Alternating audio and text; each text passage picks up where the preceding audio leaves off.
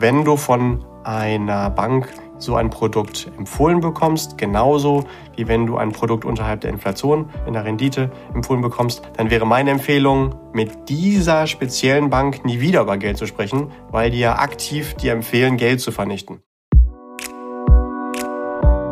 Hallo und herzlich willkommen bei Financial Health, dem Podcast für deine finanzielle Gesundheit. Freu dich auf spannende Inspirationen und leicht umsetzbare Financial Lifehacks für dein privates Finanzmanagement. Es erwarten dich wertvolle Impulse, wie du das Thema Geld und Finanzen zu einer smarten, stützenden und fröhlichen Kraft in deinem Leben machst. Schön, dass du da bist. Vielen Dank für deine Zeit und danke für dein Interesse. Es freuen sich auf dich der wunderbare Julian Krüger und die einzigartige Amelie Lieder.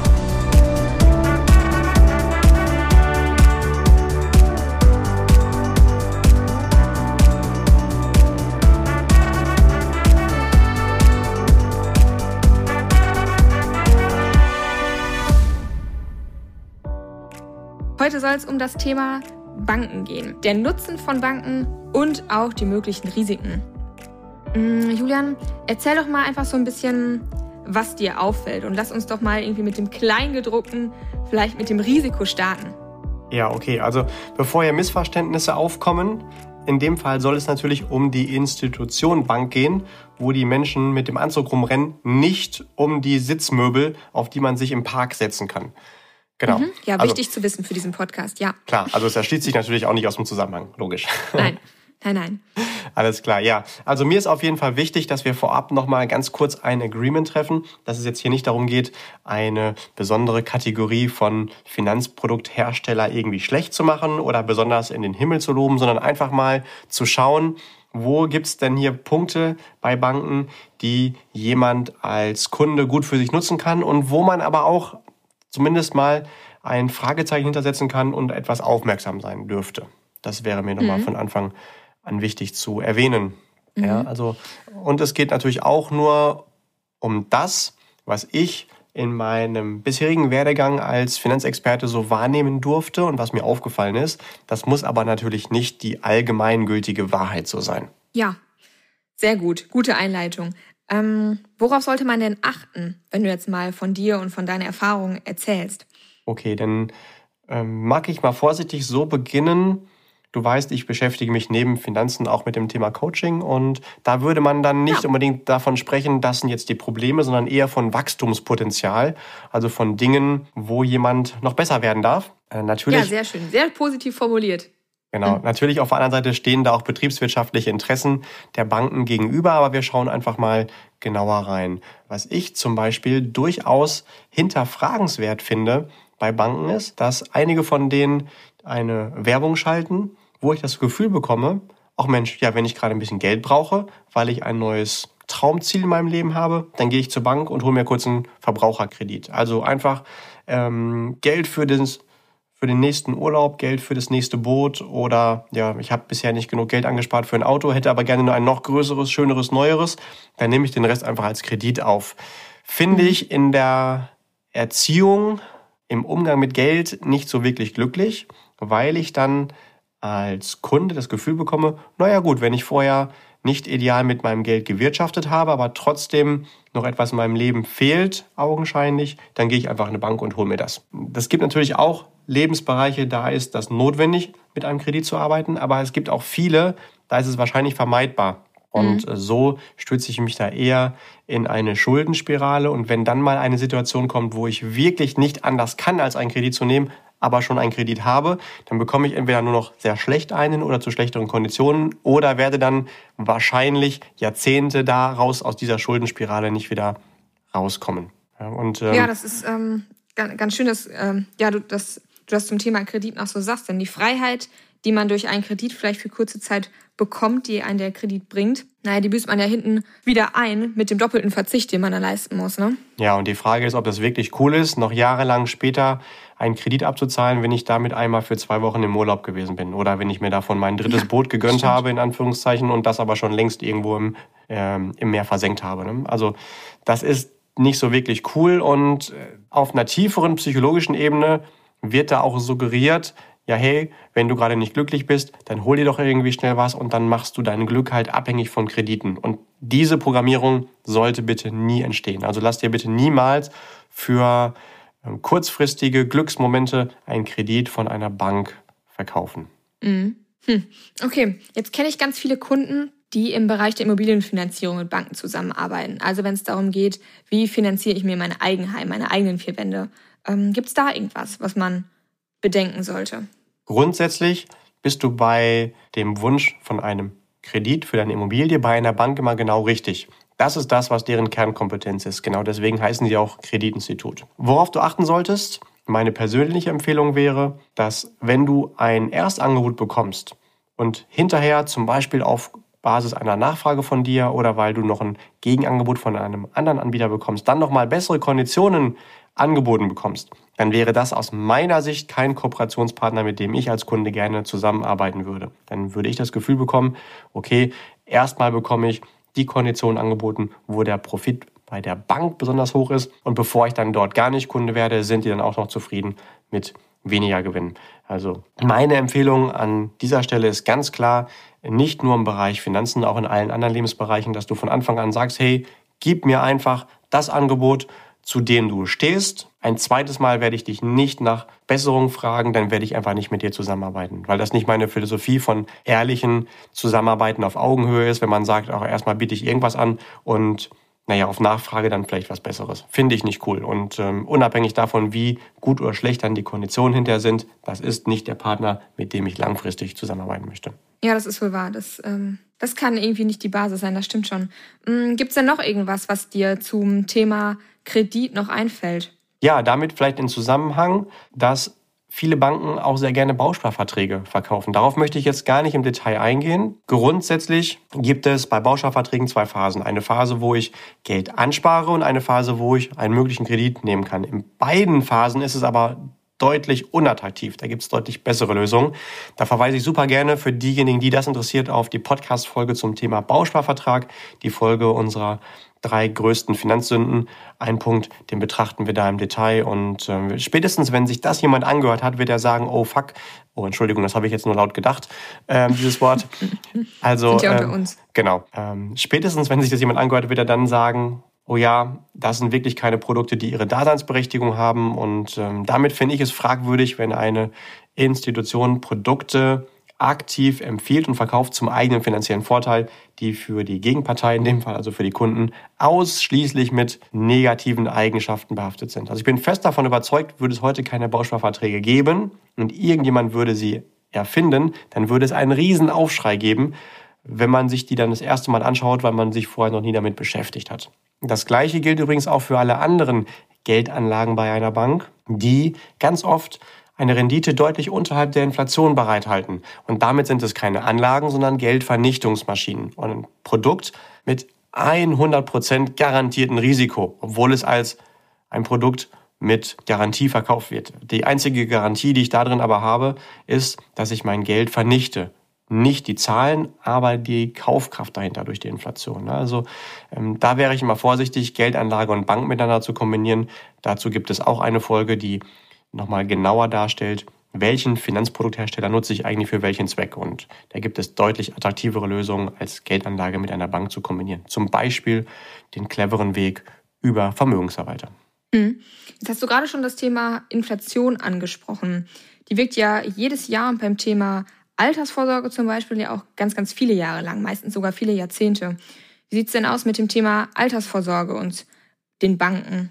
Was ich da immer wieder in der Praxis beobachte, ist, dass sehr ähnliche Kunden von der gleichen Bank, teilweise sogar von dem gleichen Bankberater, unterschiedliche Produkte bekommen. Zum Beispiel, ohne da weiter aufs Detail einzugehen, entweder ein Produkt, wo dann eine Versicherung den Auftrag bekommt, das Geld zu vermehren, oder wo die Bank selbst das Geld vermehrt, oder wo sie es auch mal an Vermögensverwalter weitergeben. Und äh, das eine ist aber deutlich interessanter als das andere. Und da frage ich mich, hey, warum bietet ihr denn dann alles an? Also das ist völlig philosophiefrei. Ähm, dem Kunden wird frei angeboten, hey, nimm doch einfach, was du willst. Hauptsache, der Umsatz bleibt bei uns. Ich persönlich finde es da ansprechender, dass eine beratende Institution für sich eine Position übernimmt und entweder sagt, ja, wir finden Atomstrom cool, deswegen gibt's auch nur den bei uns, aber keinen Ökostrom. Oder wir stehen für Ökostrom, dann gibt es aber auch keinen Atomstrom. Wenn ein Stromanbieter sagt, ja, ja, du, Hauptsache bei dir zu Hause brennt die Lampe und bei uns klingelt es in der Kasse, such dir irgendwas raus, da fehlt mir die Philosophie, also etwas, wofür die Bank wirklich steht und wofür ich auch mit der sprechen kann. Mhm. Hm. Mm, jetzt hast du gerade schon ähm, von dir persönlich gesprochen. Gibt es ähm, denn da noch was, was dich persönlich triggert, also was dir gegen den Strich geht, was dir nicht so richtig passt? Ich beschäftige mich super gerne mit Finanzcoaching, also nicht nur der Frage des operativen Vergleichs von Finanzprodukten. Aus meiner persönlichen Sicht liegen nämlich die Vorteile für jemanden, der sich mit Geld beschäftigt, auf den ähm, betriebswirtschaftlichen Planebenen darüber, also der Frage nach taktischem Umgang mit Geld, strategischem Umgang mit Geld und auch visionärem Umgang. Und da finde ich es persönlich sehr schade, wenn Banken Produkte ganz offen kommunizieren und promoten, die Gewinnsparen heißen oder Lotteriesparen. Denn das suggeriert, dass Vermögensaufbau Zufall ist und kein mhm. großer Unterschied zu Gambling besteht. Er soll aber kein Zufall sein, wo ich lande, sondern soll ja planbar, wiederholbar und skalierbar sein. Ja. Und dann wird ganz oft bei Gewinnsparen suggeriert, boah, jedes Jahr steigt der Zins. Das stimmt zwar, aber meistens ist einem Anleger gar nicht klar, dass in der Regel das nicht für das angelegte Geld gilt, sondern nur für die Jahresleistung. Also nur das Geld, was ich in dem Jahr anlege. Der Durchschnittszins über das gesamte Geld ist aber weiterhin unterdurchschnittlich unattraktiv. Ja? Oder mhm. äh, die Steigerung davon ist sogar noch, dass man sagt, ja, wir haben ja Lotteriesparen und von einem Teil des Geldes, was da reinkommt, da spenden wir irgendwas hier vor Ort. Dann wird mir verkauft, ich tue etwas Gutes, indem ich mein Geld anlege. Aber ich sollte auch da wieder unterscheiden zwischen, ich spende direkt an eine Institution, die mir am Herzen liegt, dafür brauche ich ja die Bank nicht, äh, die das dann einfach nutzt, um äh, emotional zu verkaufen. Und auf der anderen Seite in, in, in investiere ich intelligent. Aber das sollte ich nicht miteinander kombinieren und äh, auch gar nicht dann der Ausrede der Bank dann nachkommen können ähm, oder zustimmen. Naja gut, du hast jetzt zwar weniger Geld da drin, aber dafür haben wir einen Teil von dem Geld irgendwo hier vor Ort gespendet. Das finde ich gehört nicht zusammen. Ja, das stimmt. Ähm, du hattest mir die Tage auch noch irgendwie von was Themenverwandten dazu erzählt. Hol mich da gerne nochmal ab. Jetzt kriege ich es nämlich nicht mehr ganz zusammen. Was war das noch? Wahrscheinlich habe ich da über das Börsenspiel gesprochen. Kann das Ach, sein? Ja, ja, ja. Hm? Hm? Ja, genau. Also was ist ein Börsenspiel? Da wird in der Schule den Schülern gezeigt, so funktioniert die Finanzwelt, äh, die Börse und so ein erster Zugang dazu ermöglicht. Und das ist ja auch super positiv und diese Absicht, ähm, die kann ich nur unterstützen. Jetzt kommt aber das Problem aus meiner Sicht. Das Ganze ist ein Spiel und es wird hinterher auch ein Siegerteam unter den Schülern gekürt. Und wer gewinnt? Das sind in der Regel diejenigen, die die meiste Rendite gemacht haben. Die gewinnen aber meistens in der Praxis entweder, weil sie Dinge getan haben, von denen sie gar nicht wussten, was sie getan haben und einfach durch Zufall ähm, da, ähm, gute Erträge erzielt haben, oder indem sie ganz bewusst auf hochriskante Anlagen gesetzt haben, die nur zu einer geringen Wahrscheinlichkeit gewinnen, aber wenn das dann der Fall ist, extra große Erträge dadurch entstehen. Und dadurch entsteht natürlich schon in jungen Jahren die Programmierung, wenn du dich mit der Börse beschäftigst, dann musst du spekulieren und gegen alle goldenen, schon seit Jahrhunderten geltenden ähm, goldenen Regeln des Vermögensaufbaus. Dagegen, mhm. wer ist das Wort noch? Verstoßen, genau, verstoßen. und diese Programmierung, die finde ich höchst kritisch. Also ich persönlich würde das da mehr als bevorzugen und begrüßen, dass man den Kindern dann auch beibringt, was diese Regeln sind und dass man nicht dagegen verstößt und dass es nicht darum geht, innerhalb von wenigen Wochen maximale Erträge zu erzielen, sondern langfristig planbar Vermögensaufbau zu betreiben und das nicht unrealistisch ist, sechs, acht oder sogar noch mehr Prozent auch an der Börse zu erzielen. Aber dass eben nicht über ein paar Wochen darum geht, wer hat dann da innerhalb von einem Monat äh, 1000 Trilliarden Renditeprozent erzielt. Mm, das stimmt, das ist wohl wahr. Mm, mich würde noch interessieren, jetzt bist du ja auch besonders gut vernetzt und bist ja auch im Dialog mit ganz, ganz vielen Bankkaufleuten.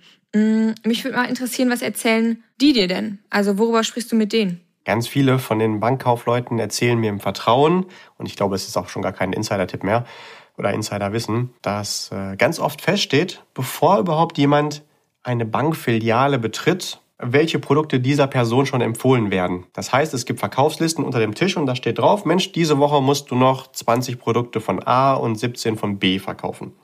Und dieses Produkt wird dann dem Nächsten, der reinkommt, ganz unabhängig vom individuellen Bedarf und den Wünschen und Zielen dieser Person für seine Zukunft so schön gerettet, dass die Person sagt, yo, das passt ja zu mir. Andersrum ist es eine professionelle Beratung, wenn man jemanden herzlich willkommen heißt und sagt, erzähl doch mal, was ist dir wichtig, wie siehst du dein Leben, worauf legst du Wert?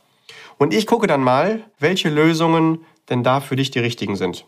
In einer Bank mhm. ist das natürlich nur, äh, nur eingeschränkt möglich, denn die Bank kann ja gar nicht auf das gesamte Universum von Finanzprodukten zugreifen, die es da gibt. Die sind ja immer nur eingeschränkt ähm, in ihrem Universum, weil das ja nur deren eigenen Produkte sind, die die anbieten können.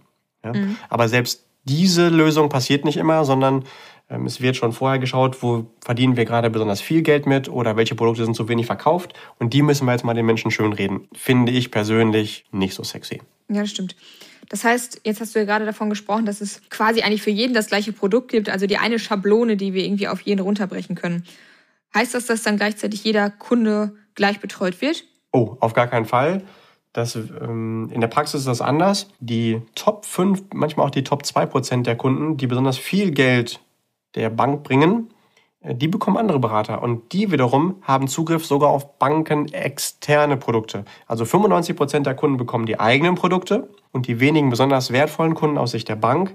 Dort gibt es sogar extra interne Makler, die dann ganz bewusst auch vom Wettbewerb die Produkte aufnehmen. Und damit sagt die Bank ja selbst schon aus, hey, wir wissen selbst, dass unsere Produkte nicht immer die besten sind. Aber die meisten Kunden bekommen sie trotzdem, weil es weniger Aufwand bedeutet und im Zweifelsfall auch mehr Ertrag, die eigenen Produkte zu verkaufen. Ähm, das führt sogar dazu, dass ähm, viele Banken, das ist ja auch kein Geheimnis, äh, Mitarbeiter haben, die an Burnout äh, leiden. Denn die Mitarbeiter an sich, das sind ja Menschen und die wollen auch das Beste für ihre Kunden, für die Menschen, sind aber gezwungen, teilweise Dinge zu erzählen und zu verkaufen, hinter denen sie selbst nicht stehen. Und äh, das ist langfristig natürlich nichts Gutes. Ja, Julian, jetzt hast du ja über ganz, ganz viele Risiken gesprochen, also die Themen, auf die wir achten sollten. Jetzt ist es aber so, dass wir ja quasi alle ich glaube, fast ausnahmslos Kunde bei einer Bank sind. Also es gibt irgendwie ja eine Daseinsberechtigung für eine Bank. Was sind denn die Punkte, die eine Bank auch total gut macht und wofür sie auch ein guter und richtiger Ansprechpartner ist? Das ist eine wichtige und auch richtige Frage.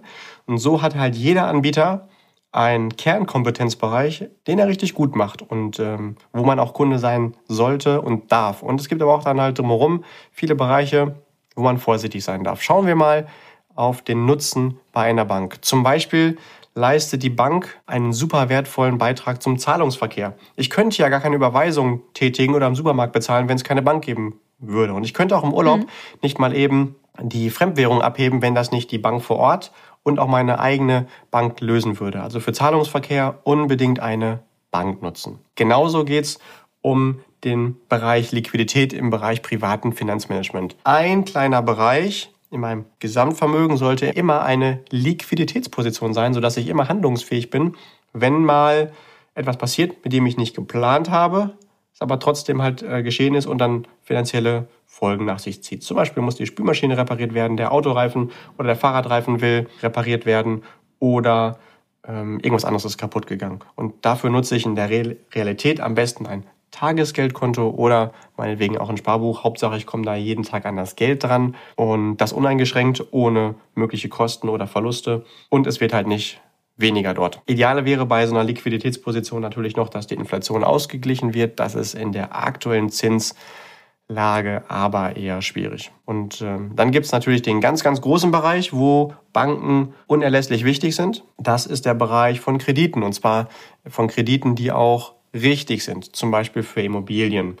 Wenn ich also mein Eigenheim mir finanzieren möchte oder, was noch intelligenter ist, eine Immobilie als Kapitalanlage nutze, das heißt, ähm, ich finanziere die und jemand anderes zahlt sie dann ab durch seine Miete, dann mache ich das natürlich in Zusammenarbeit mit einer Bank, weil sie ein Kreditinstitut ist. Und wo wir schon bei den Krediten sind, im Notfall, wenn es gar nicht anders geht, dann kann ich natürlich auch mal einen Notfallkredit dort aufnehmen. Das sollte ich aber versuchen zu vermeiden. Und äh, so ein Punkt ist eigentlich immer ein Feedback, dass ich vorher mit meinen Finanzen nicht gut gewirtschaftet habe. Wenn ich also das Gefühl habe, ich brauche ein neues Auto oder eine neue Wohnungseinrichtung und das geht nur über einen Kredit, ist das das Feedback. Achtung, du hast vorher die goldenen Regeln des Vermögensaufbaus nicht beachtet. Du hast nicht genug Liquiditätspositionen und Vermögensaufbau betrieben. Mhm. Ja, stimmt. Gut, lieber Julian, dann ähm, danke dir für diese spannende Infofolge. Ich glaube, dass wir damit schon einige ja, wichtige Infos zum Thema, worauf man bei der Zusammenarbeit mit einer Bank achten sollte und wo sie einen aber tatsächlich auch total gut unterstützt, ähm, rübergeben durften. Und ja, fass doch noch einmal kurz zusammen, was dir ähm, wichtig ist dazu zu sagen.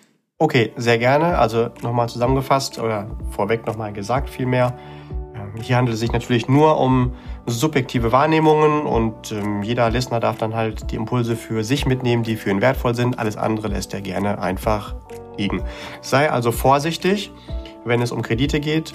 Ähm, das darfst du gerne für wohnwirtschaftliche Zwecke und zum Vermieten machen, aber bitte nicht, um den nächsten Urlaub oder den nächsten Fernseher zu finanzieren dann achte mal darauf, dass du von Anfang an in der Kommunikation mit der Bank sagst, hey, gib mir von Anfang an das beste Angebot. Ich werde das hinterher nicht nochmal verhandeln, dann gehe ich einfach woanders hin. Idealerweise hast du sogar einen Spezialisten, der diese Verhandlung für dich übernimmt. Also zum Beispiel die Kunden, die äh, Amelie, du und ich betreuen, die sagen uns ja ihren Wunsch. Zum Beispiel, ich hätte gerne eine halbe Million, um ein Haus zu bauen. Dann gehen wir in die Verhandlungen mit den Banken und können dann natürlich auch nochmal andere Konditionen rausschlagen. Dann achte darauf, bitte niemals, never ever einen Bausparvertrag abzuschließen. Und wenn du von einer Bank so ein Produkt empfohlen bekommst, genauso wie wenn du ein Produkt unterhalb der Inflation in der Rendite empfohlen bekommst, dann wäre meine Empfehlung, mit dieser speziellen Bank nie wieder über Geld zu sprechen, weil die ja aktiv dir empfehlen, Geld zu vernichten. Das gleiche gilt auch bei dem Thema Altersvorsorge. Da am besten Kommunikation mit der Bank vermeiden und lieber dann mit Vermögensverwaltern arbeiten. Was haben wir noch uns angeschaut? Äh, wisse, dass ganz oft die Bank schon Verkaufsvorgaben hat, bevor du dort reingehst. Also hinterfrag ganz genau, warum denn diese Lösung jetzt gerade für dich vorgeschlagen wird. Oder wisse, hm, ist es vielleicht äh, das Thema Bankkaufmann versus Kundenberater? Also ein Bankkaufmann, der ist der Kaufmann für die Bank und ein Kundenberater, der hat das Interesse, dem Mehrwert dem Kunden wirklich zu dienen. Ja, ähm, vermeide bitte unbedingt Produkte wie Gewinnsparen oder Lotteriesparen oder Spendensparen, solche Geschichten. Und ähm, wenn es um Börsenspiele geht, äh, vielleicht für deine Kinder oder die Kids, die hier zuhören, dann klau dir gerne das Wissen daraus, aber programmiere dich nicht so, dass es darum geht, ähm, alle intelligenten Regeln des Vermögensaufbaus ähm, zu brechen, um ganz kurzfristig Profite zu erzielen. Das wird dich langfristig finanziell nicht erfolgreich machen. Ja, und dann wisse auch, dass ähm, ganz wenige Kunden in einer Bank auch ja, exklusiv äh, die Produkte von den Wettbewerbern empfohlen bekommen, die Masse aber wiederum die eigenen Produkte verkauft bekommt. Und by the way, ähm, vielleicht noch so als kleines Schmankerl, ähm, ich selbst darf von mehreren Banken jeweils die Familien der Vorstände betreuen, die mir dann im Vertrauen sagen, ja, wir wissen auch, dass unsere Produkte bei weitem nicht mal die interessanten sind, aber wir müssen das ja auch machen, um Gewinne zu machen und Geld zu verdienen. Finde ich nur halb gut. Die eigene äh, Familie dementsprechend andere Lösungen anzubieten, aber selbst das den Mitarbeitern zu erzählen, was verkauft werden muss, wo sie selbst nicht hinterstehen und für sich selbst nicht nutzen würden. Das muss aber jeder für sich selbst wissen, wie er da sein Leben lebt. Das ist nicht meine Geschichte. Wisse auf jeden Fall, dass was gut ist, ist in einer Bank äh, Zahlungsverkehr abzuwickeln, Liquiditätspositionen äh, aufzubewahren. Das ist natürlich viel sicherer, Geld bei einer Bank zu parken, als irgendwo im Nachtschränkchen. Und wenn du dann äh, mal eine Immobilien finanzieren willst oder einen Notkredit brauchst, dann bist du bei der Bank auch richtig. Idealerweise ähm, noch dazwischen geschaltet jemand, der dir ganz viele hundert verschiedene Banken vergleicht, dass du das nicht selbst machen musst und der ganz anders dann damit verhandeln kann. Mein Vorschlag zusammengefasst, wenn sich Banken zukünftig noch mehr menschenorientiert ausrichten und nicht so produktverkaufsorientiert, dann auf jeden Fall haben die auch weiterhin eine wichtige Daseinsberechtigung in den Bereichen, wo sie für Menschen gut sind. Ja, perfekt. Danke dir, Julian, für die knackige Zusammenfassung. Und danke auch dir, lieber Listener, fürs Zuhören und danke dir für dein Interesse. Und wenn du magst, hör natürlich auch gerne in die anderen Folgen rein. Julian hat gerade schon die Folge zum Bausparvertrag genannt. Ähm, genau. Und stell damit einfach dein Wissen noch breiter auf. Und wenn du Fragen hast oder wenn wir dich irgendwie unterstützen können, dann melde dich gerne. Die Kontaktdaten dazu findest du in den Show Notes. Und ansonsten bleibt mir nur zu sagen, hab ein tolles Wochenende, bleib gesund. Und das letzte Wort hat der Julian, der hat nämlich noch was anzukündigen. Lieber Listener, schön, dass du heute wieder dabei gewesen bist. Lass uns immer gerne wissen, wie wir dich weiter unterstützen können. Und wenn du jemanden kennst, der oder die Lust auf mehr von diesem Thema hat, dann kommt super gerne auf uns zu. Aktuell haben wir nämlich einige spannende Praktikachancen zu vergeben. Ansonsten äh, gerne bis zum nächsten Mal. Wir hören uns. Und bis dahin wünsche ich dir, keep growing und bleib gesund. Auch finanziell. Dein Julian. Tschüss.